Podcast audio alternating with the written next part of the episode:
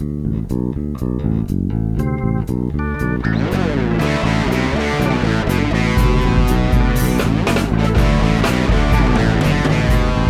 bem-vindos ao Cabeça, um podcast onde vamos mergulhar nos processos, estratégias e tendências de destaque no mundo dos negócios online.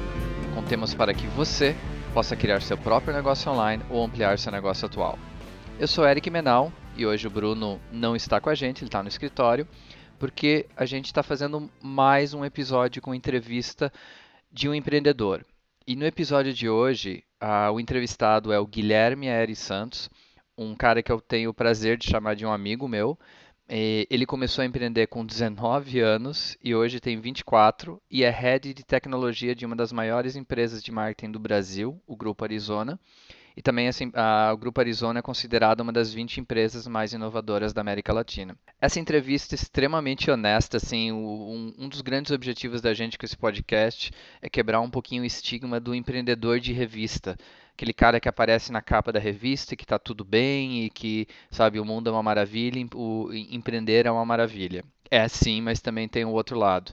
Então essa entrevista com o Guilherme é bem interessante do ponto de vista dela, dela mostrar os dois lados da moeda. Mostrar o lado bom de um rapaz de 24 anos que tem um sucesso tremendo hoje, né? E ao mesmo, ao mesmo tempo mostra as dificuldades de você empreender, as dificuldades de você criar algo novo, o tempo que você tem que investir nisso. Então, é uma entrevista bem legal, bem honesta. Eu tive que usar o bip em alguns momentos, porque realmente, assim, é, a conversa foi rolou solta de um, em alguns momentos o Guilherme soltou um palavrão ou outro, então a gente bipa para não perder o nosso rating no iTunes, mas ah, foi um prazer fazer essa entrevista, espero que vocês gostem, espero que vocês aprendam também um pouco. E aí, Guilherme, tudo certo?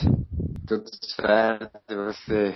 Tudo tranquilo. Assim, é um prazer tê-lo aqui no De Cabeça. Para o pessoal que está ouvindo, eu já conheço o Guilherme há um bom tempo. Ele foi escolhido para ser um dos primeiros entrevistados pela história que ele tem de empreendedorismo. Quantos anos você está agora, Gui? Tô com 24, Licão. Para você ver. Então, com 24 anos, ele já tem uma história gigantesca que, que muitas pessoas nos seus 40, ou eu que estou chegando nos 40, não temos ainda. Então, ele tem bastante coisa para compartilhar com a gente. Gui, assim, para começar, você quer contar um pouquinho da tua história, é, onde você começou, onde que você teve aquela faísca do empreendedorismo, o que você está fazendo agora? Americano, que é coisa pra cacete, desculpa o palavrão. Não, não, a, gente dá um, a gente é. dá um bip depois, não tem problema. beleza, beleza. Acho que eu vou tentar resumir rápido, assim, na, na real, oi todo mundo também, falaricão, acho do podcast de vocês, já ouvi, sou fã pra cacete, tô seguindo sempre. É uma honra estar aqui em, em respeito até ao empreendedor que você é e tudo que você busca como pessoa. Um ser humano incrível. Acho que falar é uma história pequeniníssima, sou uma para resumir ainda, tenho bastante coisa para fazer na vida, muito novo, muita coisa para aprender. Acho que um pouco do que eu passei está ligado à tecnologia. Então acho que a minha história começa numa companhia do meu pai, depois numa companhia de um amigo dele, e tendo desenvolvido um fonte, um software que depois, é, como moeda de troca, me, me colocou num, numa das maiores companhias de software da América Latina, que ainda tem algumas relações, que é a TOTS, que muitos de vocês conhecem, tem que, que nós ainda temos muitas relações, né? É. e o senhor muito também, né? Salve Birão, se ele estiver ouvindo. Exatamente. Mas aí, e aí lá dentro acho que essa faísca começou a brotar, ou seja, desde, desde muito cedo eu tive contato com muito senior manager até vendo a parte do meu pai em relação a contratos, ao que ele fazia, aí algumas coisas dentro de uma, de uma companhia de tecnologia que eram de outsourcing, mas muito mais relacionadas ao que era billable hour, ao que era composição de custos sobre vendas e hora homem, né, que é uma coisa bem popular em tecnologia. Perfeito. Mas acho que a faísca do que é empreender, da agonia de querer criar alguma coisa, surgiu de uma certa deficiência em que eu via com que as pessoas olhavam para o mercado de trabalho dentro de um contexto de tecnologia com uma visão só hungry for the money, ou seja, acho que o maior erro do ser humano principalmente só de colaborador, né? Quando digo que as pessoas não têm a experiência de, de, empreender ou de querer iniciar alguma coisa que seja delas e que elas tenham capital e um risco atrelado a isso, a esse movimento, a busca incessante pelo, pelo número um dentro de uma companhia não é pelo conhecimento, pelo aprendizado, pela capacidade de geração de valor, pelo menos isso que eu percebia, era muito mais pela grana, pela saída do salário do que por qualquer outra coisa. E o que é meio bobo, porque na ótica da sociedade que eu conheci, a regra de patrimônio de formação de riqueza do mundo é geração de valor e retorno de valor, ou seja, você precisa prover valor para alguém para poder receber isso em troca. Se não for assim, ou você está roubando alguém, ou você está fazendo alguma besteira, ou você ganha na Mega Sena, existe alguma, algum milagre mas o, o, capitalismo predispõe um, um movimento para a conquista, né? E, e, o problema e eu é acho que pessoas, movimento... as pessoas interpretam o capitalismo da forma que as convém, né? Então elas falam em geração de riqueza ao invés de geração de valor. Então isso que você está falando assim é perfeito. Perfeito.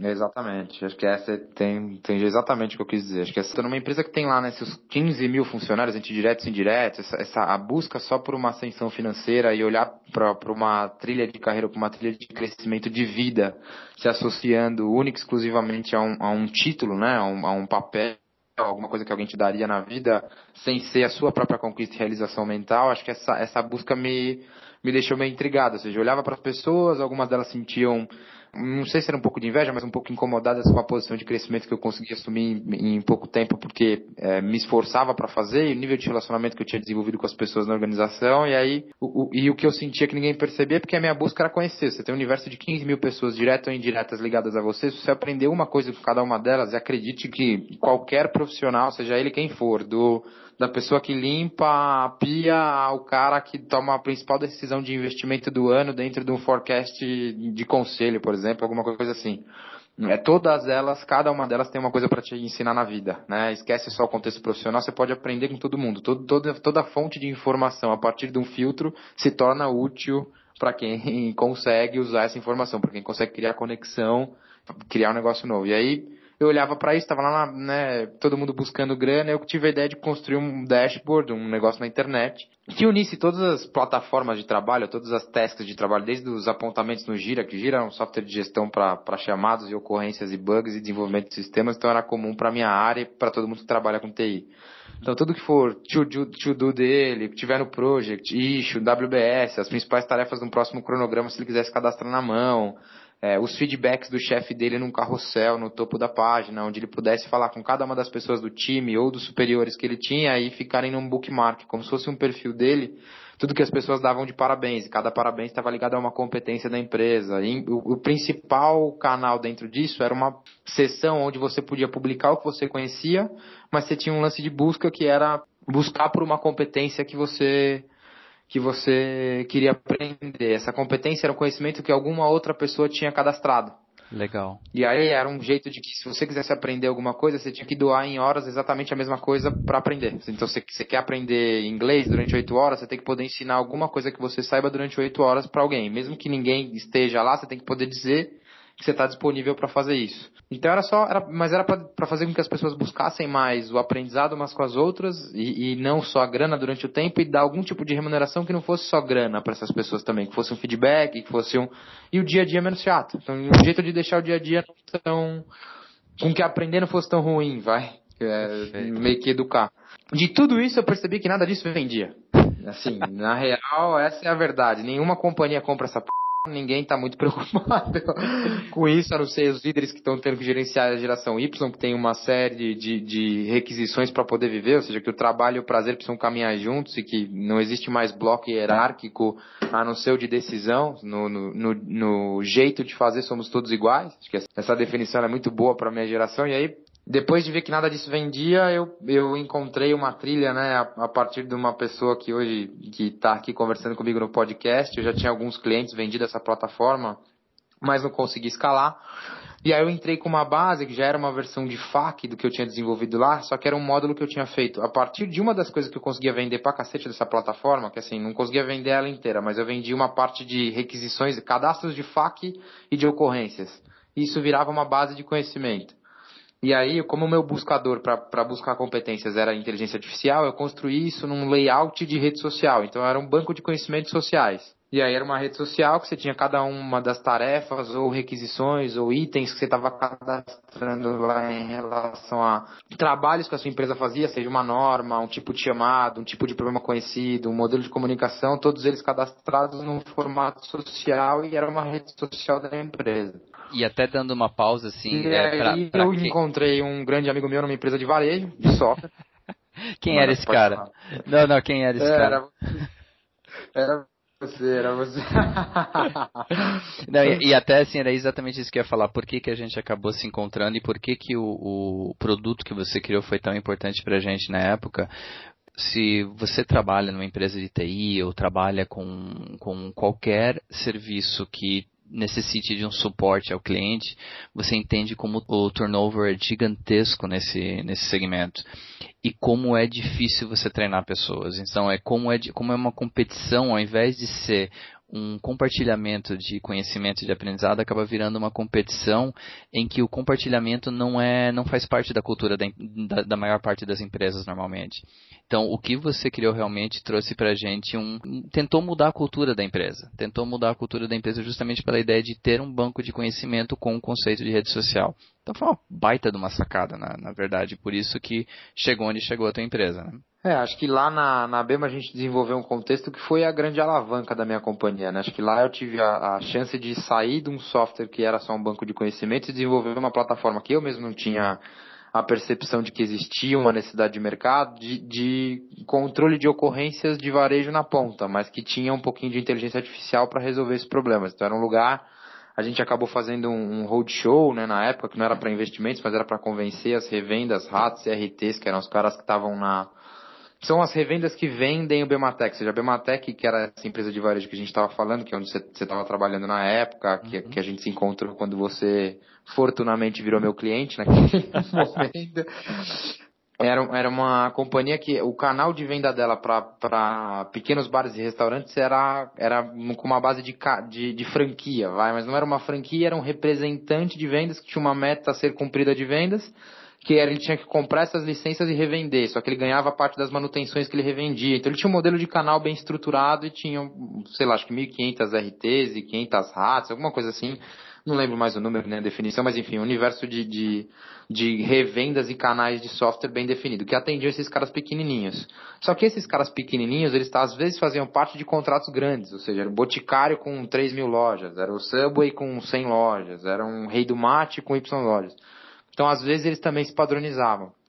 E aí, o que, que a gente acabou fechando na época? A gente criou um modelo onde o, o, o lance é esse cara poder usar parte da internet do CITEF para fazer como se fosse voice call, que era o nosso grande objetivo na época de final de desenvolvimento. E toda vez que ele tivesse um problema lá na ponta, com que ele conseguisse falar com a RAT, com a assistência técnica ou com o cara que tivesse que atendê-lo, desde gerar essa ocorrência até conversar com ele meio que de maneira homogênea, ou seja, que evitar ao máximo o cara ter que se mexer e ir até lá e fazer com que o cara de lá de dentro do, da loja resolvesse o seu próprio problema. É, só que para isso a gente teve que convencer os caras que eram representantes e os canais de venda da Bematec que compravam as licenças do software a pagar mais caro por esse software. Exatamente. E a gente conseguiu ser bem sucedido nisso, todo mundo entendeu o valor da, da plataforma, via a economia que ela gerava, a gente fez um rollout, resultado prático no final disso, assim, acho que além de todas as opiniões, críticas positivas e negativas, a gente teve mais de 11 mil, 12 mil clientes cadastrados juntos, a gente tinha um OEM estruturado que era fora, incluindo e base Bematec, fora base Bematec também, tinha o BFFC como cliente, que eram Bob's, Pizza Hut, a gente tinha, tinha uma carteira bem, bem bacana, 100% deles plugados como SaaS e uma companhia que gerava ao mês 300 clientes novos. Então era uma, virou uma plataforma SaaS num contrato de OEM, onde cada um dos lugares que você tinha um software de fundo de caixa ou normalmente uma impressora fiscal em bar e restaurante, você tinha um software nosso embarcado. Fora as companhias corporativas que eram gigantescas que a gente atendia diretamente. E aí Leroy Merlin era conta, a gente tinha uma carteira bem, bem legal. Ô Gui, até queria dar um passo para trás agora, assim, até para o pessoal que está ouvindo que está pensando em empreender, só para a gente pegar alguns detalhes. É, quantas pessoas vocês eram na Humani naquela época? E, ó, porque o meu Cara, ponto é mostrar assim, vocês atendiam empresas gigantescas e eu, na minha lembrança é que vocês não eram uma empresa gigantesca, era uma pequena, média empresa, né? Não, pequena, pequena, hiper pequena. Na realidade a gente tinha assim, no momento final, né, quando eu saí da companhia, depois de toda a trajetória aí, a gente chegou a ter acho que 35, 36 pessoas fixas nossas e tinha um pouco mais que era frila, mas era assim, foi o momento auge da companhia. É, no quando a gente se encontrou, a gente tinha cinco pessoas na, na, naquela época, quando a gente fechou o nosso negócio. Acho que ela foi evoluindo a partir daí, mas tinha muito núcleo de negócio dedicado. A gente tinha uma operação na época, um dos nossos investidores era a própria BRQ, então a gente estava começando a fazer uma coisa juntos. Então tem uma, tem uma trilha que cresceu um pouquinho da companhia por aí. No final, entre diretos e indiretos, chegou a quase 60 pessoas. No principal momento dela, dentro de 14 meses, durante 9 meses, a gente teve 20 pessoas, 18 pessoas. Legal. Tem até uma foto lá no Facebook, aquela foto que a gente tinha feito da camisa da galera da Humani, que era o pessoal que tinha começado o negócio. Acho que começar, começar mesmo eu fui o brotar, a principal semente, desde o desenvolvimento, aí veio o Luiz Mata, com, com, que era formado na Poli, que era nosso sócio tecnológico, e o Antônio Almanac, que era presidente da Júnior da FEA, e depois compôs o nosso time de implantação e virou CFO e cresceu lá dentro. Legal, então para mostrar que com o network, com um, um, um, produto que o mercado ainda não tinha, com um serviço de qualidade, você mesmo, uma empresa pequena, você consegue entrar nas grandes empresas, você consegue oferecer um serviço nas grandes. Então isso eu acho que é uma mensagem bem legal para quem está ouvindo. Total, puta, tem muito espaço para quem é profissional. Eu acho que assim, há uma todo movimento na vida é plantar e colher, né, cara? Acho que não, não tem como, não. Existe a persistência, existe o talento, também estão envolvidos nisso. Quanto você está disposto a doar do seu próprio tempo para fazer aquilo acontecer. E o, e o talento que você vai empregar para aquilo. Mas, assim, tudo, existe uma dose de sorte na vida, existe uma dose de, de tudo. Se nascer em São Paulo, dentro do Brasil inteiro, é sorte. Mas é, é que dá para atender, que uma grande empresa vai abrir a porta para você, com certeza. Se você fizer as coisas com o coração, de verdade, querendo entregar, não consigo garantir que todo mundo que tente empreender funcione e que vá dar certo. Porque tem gente que um talento empreendedor ele passa por um talento de venda, ele passa por o que eu consigo acreditar é que de alguma maneira funciona. De alguma maneira a vida dele é recompensada pelo ato de coragem que ele teve, por uma iniciativa que ele fez e, e com certeza o pulo de vida que esse cara vai ter, tanto profissional como pessoal, é é, incomparável a qualquer outro movimento que você possa fazer na sua vida, em níveis de negócio, em níveis profissionais. Acho que você, é, essa, essa percepção eu tenho muito nítida. Legal, Gui. E assim, uma coisa, porque a gente falou de todos os bons momentos e tudo que a gente entregou e tudo a partir de sucesso, mas quanto tempo você demorou desde que você saiu da TOTS até conseguir realmente encaixar e fazer a Humani crescer? Como é que foi esse período? Porque ah, tô pensando em quem está começando a empreender agora, porque tem aquele tipo de pensamento assim, pô, tem um produto, aquele pensamento, eu tenho um produto perfeito, eu tenho um serviço perfeito, em três meses eu vou estar tá ganhando dinheiro. Hum, a gente sabe, a gente sabe muito bem que não funciona assim. Conta um pouquinho de como foi esse período, quais foram as grandes dificuldades que você teve. Acho que foi dificuldade desde o começo. vou te falar que eram assim duas coisas que eu aprendi muito na vida uma frase do meu pai que eu acho sensacional num, momento de, de puro sacrifício. Para quem não sabe, eu engordei 74 quilos empreendendo, fiquei oito meses no escritório, tem uma história bizarra, né? Tendo que correr contra o próprio Baço, disputando com um time muito maior do que o meu, que não vale nem o mérito, mas enfim, o, para fazer a minha companhia rodar, eu peguei alguns empréstimos, depois um, inclusive com um amigo meu, pessoa física, de quando eu não conseguia mais tirar do banco para e graças a Deus funcionou no nono mês, que senão eu não sei o que eu ia fazer há oito meses longe de todo mundo, com 74 quilos a mais, não formado e 19 anos. Era uma. Mas assim, a diferença entre sacrifício e decadência é uma palavra, é propósito, né?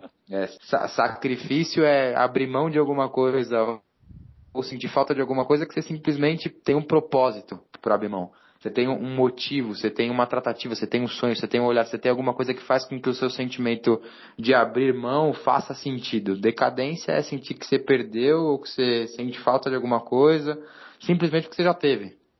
Né? Quando você tem um propósito, você tem um sacrifício a ser percorrido. Acho que crescer dói o joelho, é, para um bebê, é, assim como uma, uma companhia ela precisa de alimentação, ele precisa poder do seu, ter o seu cuidado, então você abre mão da sua própria vida para cuidar do seu filho que está nascendo.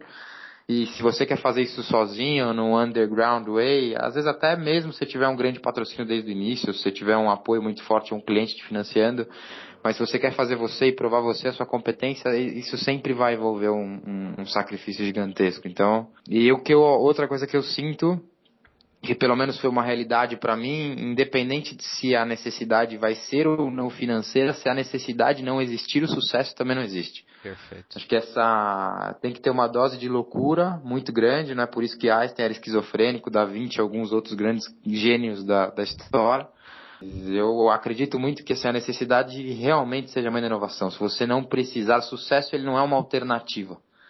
Né? Eu acho que olhando para mim, tinha uma carreira que você lembra pela TOTS do, do, do quanto ali eu podia simplesmente decolar e, e realizar algumas coisas. Eu adoro as pessoas que continuam lá. Acho que até dos líderes que eu tive, próprio Marcelo Mar, conversei com ele hoje, é, ele mesmo falou era importante para você ter essa experiência de empreender, empreender, independente da, de todas as competições na vida que eu possa passar com qualquer outra empresa de tecnologia. Acho que essa o senso de realidade, de precisar, de você querer fazer alguma coisa, mas você sentir que, assim, se você não fizer, se você, se, você, se não der certo, o que acontece é uma coisa que você não aceita, ou seja, você não vai assumir se não der certo como opção, você se reinventa, você troca, você altera, você muda, você troca o negócio, você, você dá um outro salto, você dá um outro pulo. Essa, it's non-stop fun. It's a non-stop party, a non-stop looking for something that you will never find. Essa, essa busca é inacabável, assim. Não, e assim, Mas se não for nessa base, né, o sucesso não existe. Não, sem dor, não tem crescimento, né? E eu, até pegando uma história de agora a pouquinho, uma coisa que eu não, eu não te contei, mas o, eu estou me preparando para uma meia maratona em janeiro, e um grande amigo nosso em comum, o Parreiras, ele me falou uma coisa hoje muito legal. Ele falou assim, é, você não pode só treinar a corrida, você tem que treinar o reforço muscular, porque você tem que romper a musculatura para que você possa quebrar barreiras. Isso se, cara, isso se encaixa perfeitamente no empreendedorismo. Você não pode simplesmente seguir um caminho único, um caminho reto que você vai chegar no, no, no lugar comum. Não, você tem que romper a musculatura, você tem que pegar atalhos, você tem que ir por caminhos que você não quer ir para poder chegar lá no sucesso. Não tem outro jeito além disso, né? Ah, total. Isso, de sucesso é. O que, que é sucesso, né? Ótima é, pergunta. O que, que é, esse, esse, é, é, é, capital? É ter. Eu não conheço nenhuma pessoa que tenha buscado sua capital na vida e tenha, sei lá, conseguido se encontrar num lugar que eu quero me encontrar na vida. Acho que é. É, às vezes você tem pessoas que são tão ricas de capital que são tão ricas, tão ricas que a única coisa que ele tem dinheiro é, a única coisa que ele tem é capital de verdade, é dinheiro, não tem mais nada. Então acho que essa a busca não, não, tem que ser essa, né? Tem que ter um prazer de realizar, tem que ter algum tipo de olhar especial para a conquista que você vai ter que vem através do seu cliente. Você tem um, acho que a realização, a vocação, a venda de um empreendedor e a cara do negócio dele seguem a personalidade que ele emprega no mundo, entendeu? Acho que essa a busca tem que ser todo mundo que procurou problema para resolver, é, para mim chegou no lugar que eu sonho chegar e eu quero simplesmente resolver problemas de um jeito tecnológico de uma maneira que alcance um impacto gigantesco no mundo, porque eu quero poder remunerar um espelho olhando para mim falando, porra, você ajudou, você criou, você construiu, tem, tem ego aí, tem, tem, mas o prazer da realização é predominante. Acho que esse negócio é muito mais importante do que qualquer. O Brasil tem pessoas extremamente bem em níveis financeiros que não são, na minha opinião, nem um pouco intelectuais. Tem pessoas extremamente intelectuais que. Existe uma outra frase do meu pai que para mim é super bem-vinda, que o mundo nem sempre precisa de pessoas inteligentes. Né? Perfeito, cara. Seu pai é bom, tem que hum, admitir. E, e Gui, passando depois da saída da Humana, conta um pouquinho onde é que você está hoje, porque hoje, na verdade, você está no mesmo barco que eu, tocando duas coisas ao mesmo tempo. Fala um pouquinho aí das duas coisas que você está fazendo agora. Então, eu hoje, na realidade, sou executivo e sócio da Arizona. A Arizona é a maior produtora cross-media da América Latina. É um prazer estar lá. Eu tenho um líder e um presidente que é o Ale, que é um irmão. Ele é sensacional. Tem, é, não sei nem muito como explicar. Acho que ele passou por uma fase da minha vida do meu lado e me ajudou com algumas coisas que vão me marcar para sempre. Acho que todos vocês que já passaram por uma transição de 18 a 25 anos e que viveram essa fase, apesar de, de ter uma percepção e alguns entendimentos do mundo que eu acho que não são compatíveis à minha idade, é, sendo humilde em sempre lembrar que eu continuo inexperiente em alguns termos e sou, sim, um menino de 24 anos. Tenho muito para realizar, tenho muita vontade, quero fazer demais, mas eu preciso de ajuda em coisa pra cacete. E hoje a liderança que eu tenho na Arizona, que é a produtora, é do Ale e ela é excepcional. Então, em primeiro lugar, hoje estou na Arizona e com respeito total ao empreendedor que fundou aquilo, que é, é um irmão e um exemplo para mim eterno, vai ser o meu Falcone para sempre. e estou lá como executivo hoje, sou head uma unidade de tecnologia, a, a, a, produtora lá tem duas unidades de negócio, uma de tecnologia e uma de produção de conteúdo. A de tecnologia ela suporta o sonho da produtora que executa as produções de conteúdo e, e a gente está se preparando muito para fazer a companhia crescer e atingir um estágio bem diferente num patamar mundial através do, de um maior, se Deus quiser, portal, se Deus, se a gente trabalhar pra cacete pra isso acontecer, né? é, portal crowdsourcing de serviços do mundo. A gente tem hoje uma produtora que atende clientes gigantescos, que é Hyper Prime, faz todos os conteúdos em massa e adaptações em massa que grandes anunciantes precisam no mercado, com uma plataforma tecnológica acoplada a isso. E hoje nós somos a única produtora que está preparada para não só produzir o seu conteúdo e fazer que a partir de uma origem de produção você consiga padronizar todas as mídias que você tem, ou seja, você começa com o seu catálogo e a partir do seu catálogo você vai reutilizar 100% desses materiais para qualquer outra mídia e essa mídia pode ser plugada com informações de oferta e logística através da nossa tecnologia para qualquer lugar. Você pode publicar essa mesma tecnologia o mesmo conteúdo que antes era só do print com uma oferta específica na web, no mobile, na, que é o tal do que o varejo chama de omnichannel, mas a gente faz o omnichannel a partir do conteúdo se ligando ao negócio. É bem, bem bacana, assim, a vertical e tudo que a gente faz, a gente tem uma área de produção que é gigantesca, que é capaz de produzir vídeos em excelência, produzir catálogos de excelência, produzir banners, motion designs e qualquer tipo de atividade na web para todas as mídias. A gente tem um time hiper capacitado que hoje atende Carrefour, atende Santander, atende Natura. Então é uma produtora tecnológica, mas ela é bem diferente, ela é bem especial. Acho que esse sonho também que o Ale me passou naquela época era muito bom. Tenho alguns outros sócios lá, Marcão, Bruno, Casale, que são excepcionais. Então esse sou eu como executivo, uhum. hoje sócio desta companhia, e que lá a gente tem mais ou menos 350 funcionários, alguma coisa assim. Então não sei a, a conta total é, de pessoas que ajudam a gente sempre. E eu tenho hoje um, um fundo de investimentos que é um, um fundo pequeno que eu chamo de Startup Pool, que tem algumas outras pessoas junto comigo é, que são investidoras junto comigo, onde eu invisto em modelos econômicos da, na sociedade. Né? Eu desenhei um modelo econômico de obrigatoriedade de compra, que é uma tese minha, depois de alguns estudos que eu fiz, e eu gosto de, de poder sentir que eu continuo construindo novos negócios e contribuindo para a sociedade, mas não dedicando meu tempo inicialmente como executivo a isso. Eu desenho um modelo econômico, implemento isso e, e coloco ele para rodar por conhecer muito de tech, ter muita gente que está perto de mim que, que, quer poder criar produtos e aprender um pouquinho de uma base de arquitetura e de, eu acabo gostando de fazer isso como um hobby e uso das minhas 9 horas da noite até depois, quando não tenho compromisso da Arizona, uso meus finais de semana e eu tenho um executivo que é CEO, que é o Estevão, e um time dedicado de desenvolvimento junto com a Imaginera, que é um parceiro que faz nossa camada de X. Então tem alguns fornecedores e um time montado que, que trabalha no fundo comigo é, é mais ou menos isso. O Gui, olhando as tendências de mercado, assim, e como um gestor de um fundo, agora como responsável por um fundo, quais são os segmentos que você recomendaria às pessoas que querem empreender, querem desenvolver algo, seguir nesse momento? Que teriam capacidade de receber um investimento de um fundo, não necessariamente fundo de vocês, mas olhando o que o mercado tem a oferecer agora?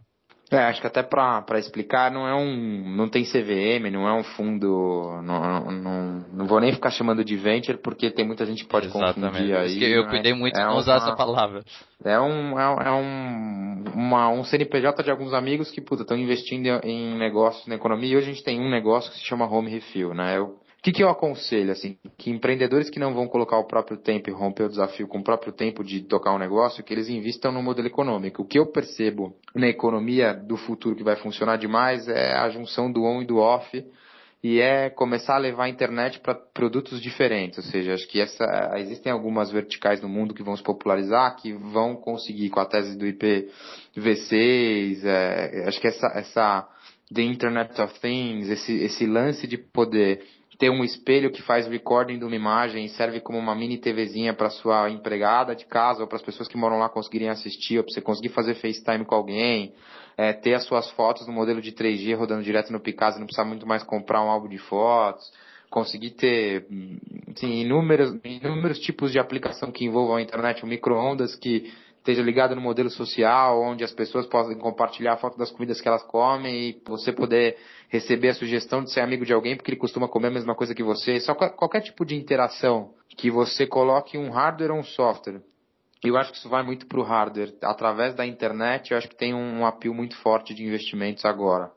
E é. também acho que modelos econômicos, que eu acredito na obrigatoriedade de compra. A minha tese é que tudo que é previsível, né, tudo que é minimamente programável, ou seja, que envolve alguma, algum tipo de obrigação de consumo, a médio prazo que a compra via tecnologia, o planejamento via tecnologia faça com que a compra desse produto fique mais barata do que você tem que se mexer. Então, tudo que você tem obrigação de comprar, seja lá em que período, em algum momento você vai receber esse negócio mais barato do que ter que se mexer, porque o planejamento de uma pessoa em datas fixas, por exemplo, é muito melhor do que o planejamento para uma gôndola que tem custo de energia elétrica, custo de headcount fixo, custo de real estate. Então, acho que as próximas tecnologias, falando só de software, uhum. que vão mudar o mundo, elas te ajudam a cumprir alguma coisa elas não são mais a, a transição de um papel para um cadastro online. Não é mais. Ela te ajuda a executar alguma coisa, a prosseguir com alguma coisa. Ela te traz um táxi. Ela, ela já não é mais um formulário online. Ela, ela te, te ajuda a executar alguma coisa. Então, acho que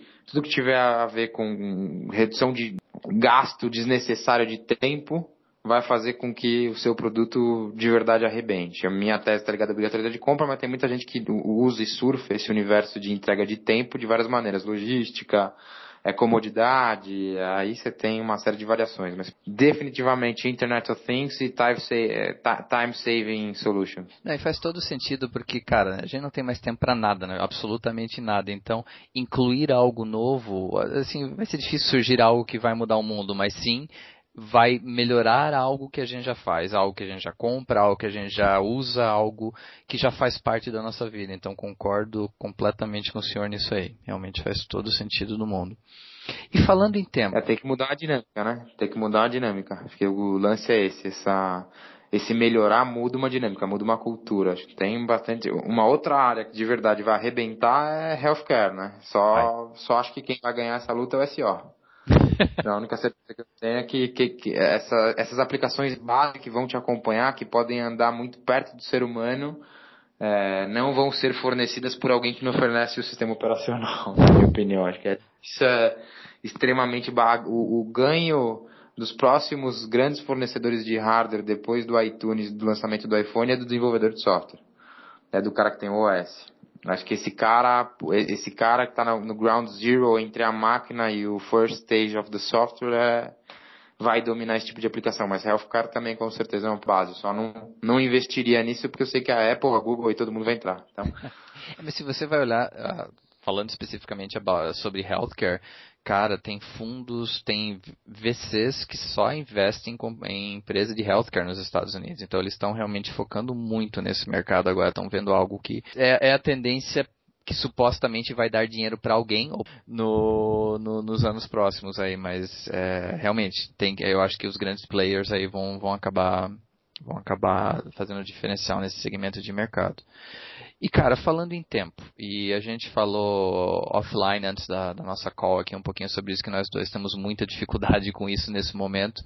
Mas para quem está empreendendo, assim, o, quais são as dificuldades que você passa de ter tempo para você e se você tem alguma recomendação para o pessoal que está tá tendo dificuldade com isso, que de repente tem o seu emprego 9 to 5 e aí está tentando tocar uma empresa à noite e ainda está tendo tem que cuidar da família, tem que cuidar da namorada, namorado. Então, o, o que que você passa nesse, o que você passou nesses últimos anos e se tem alguma recomendação?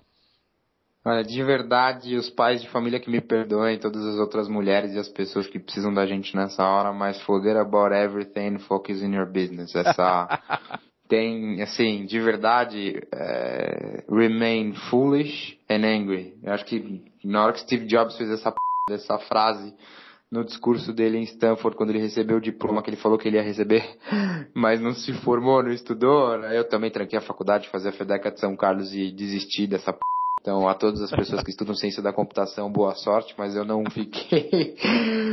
É, o que eu sinto de verdade é assim, se você, se eu soubesse que eu ia engordar 75 quilos, que eu ia competir com uma companhia que depois, que é a maior companhia de software da América Latina que acabou desenvolvendo produtos idênticos ao meu, hum. é, que eu ia ficar tanto tempo longe da minha família, que eu não ia sair do escritório sem dormir, que é, eu ia sentir tanto medo, que eu não ia me formar, que naquela época era uma coisa super legal, que eu não ia conseguir me relacionar com uma menina depois durante quase dois anos. Se eu pudesse contabilizar. Você me conheceu, acho que com 148 quilos, né, yes, Ericão? Isso mesmo. Hoje eu tenho 76. Eu sei. e se eu soubesse de tudo isso, eu não sei se eu faria. Sei, eu sou sincero, eu conheço o resultado, sei, mas se naquele momento, a, a, a, se eu não tivesse foolish and angry, se eu não tivesse faminto para cumprir, estúpido para não perceber o tamanho do risco que eu estava assumindo, eu não sei se eu faria. Então, minha grande recomendação é que sigam um cara que foi excepcional fazendo isso e que não fez sozinho, que precisou de gênios do lado dele e que teve que reaprender e tomou tombos da vida para aprender a não só ter humildade e, e olhar para todo ser humano com o valor certo, mas a se comportar em sociedade como um ser humano, que foi um mestre, que é o Steve Jobs, e é remain foolish and angry. É assim, para quem está começando, esquece o risco, esquece o quanto, esquece o resto e faz. Faz. O, e precisa mudar, muda. E precisa alterar, altera. Tenha cuidado, porque numa mudança muito mais importante é a direção do que a rapidez, né? Não adianta nada você mudar rápido e continuar errando. Você precisa ser estratégico, você precisa ter o pé no chão, você precisa poder acelerar quando for certo, você precisa nunca poder desistir, sempre cobrar mais todas as outras pessoas e se for só você, a sua agenda precisa ter um único chefe que é você. Então essa, esse estímulo tem que partir da sua própria alma, esse essa não desistência, essa não vontade de ligar para as outras coisas precisa ser sua. E todo mundo que estiver perto de você precisa estar tá comprado nesse sonho, senão não funciona. Exatamente. Mas que assim como num casamento, se você tiver uma sociedade com uma pessoa, se você tiver casado, amando já deve ser f... uhum. Como sócio, pelo menos eu posso dizer que amando os meus sócios é f todos os dias, porque se você quiser ter uma companhia bem sucedida, ela precisa combinar perfis de pessoas que não são iguais e fazer com que todo mundo tome uma decisão para o mesmo direcionamento e acertar com gente diferente é difícil. Todo mundo que estiver te apoiando, desde pai, mãe, irmã, irmão, mulher, filho, filha, primo, prima, avô, avó, todas as, as variações de família e de, de queridos que vão estar perto de você precisam entender que você tem um objetivo. E, e a, a mente deles precisa estar preparada para isso, porque eu tenho certeza que assim como num casamento, durante N momentos, com qualquer dificuldade ou prioridade de tempo sua, eles vão querer mandar você tomar no várias vezes. Uhum. Então, se não tiver cabeça para saber que isso vai acontecer, se destrói. Eu tinha um privilégio que eu tinha 18 para 19 anos, era extremamente novo, estava é, fazendo um rising up, um up na minha carreira, crescendo rápido pra cacete. Eu, eu tive que abrir mão de bastante coisa, mas eu é abrir mão de bastante coisa que compete ao meu umbigo, né? Isso é mais simples, ou seja, é a minha faculdade, são os meus amigos, é, é óbvio, é a minha família, mas sou eu com a minha família que só deixaria de me ver se eu tivesse morto. É, acho que essa não tinha, então eu, eu recomendo fazer isso. Agora, o quanto vale a pena fazer para alguém que já está em outro patamar de vida é uma, uma, uma resposta que cada um tem que responder. Exato. Hoje, de verdade, se você está começando, remain foolish and angry. Não, cara, no, essa frase é perfeita. E assim, a, a, gente nesse ponto tá exatamente em oposto, porque eu acabei começando depois dos 36, né? Então gente, eu comecei com o dobro da, da tua idade. E as, as, dores são as mesmas, cara. As dores são exatamente as mesmas, as dificuldades são exata, exatamente as mesmas. Mas o, a cenourinha lá na frente do, da, da corrida também é a mesma. Então, busque os seus valores, busque aquilo que te faz feliz, entenda que vai ter uma porrada de dificuldade. Se, se você botou o pé na água, aí entra de vez. Essa é a única coisa que eu completo que você falou. Mas pense bem, é, é, a palavra empreendedorismo está tão na, em voga hoje, todo mundo fala como se fosse a coisa mais legal do mundo, só, só se mostram os cases de sucesso. Né? Esse é o grande problema. O empreendedor de revista virou vedete no Brasil como já tinha virado nos Estados Unidos há muito tempo. Então, o objetivo de te chamar um pouquinho, de te chamar para conversar foi justamente isso, mostrar um pouquinho que pode se ter sucesso assim, como você hoje, na tua idade, já tem baita de um sucesso, mas que não é fácil. Que não foi fácil, não é fácil e não continuará sendo fácil. Né? Ah, eu nem acho que eu tenho sucesso nenhum, velho. Sou beginner pra c... Tem nego aí que me dá pau pra cacete, eu tô aqui pra aprender. Esquece a minha vibe. Concordo contigo que é coragem, né? Agir com coração. Exato. E bebê não aprende a nadar colocando o pezinho na água. para completar a frase, concordo 100%. Você quer aprender a nadar, pula. Que é.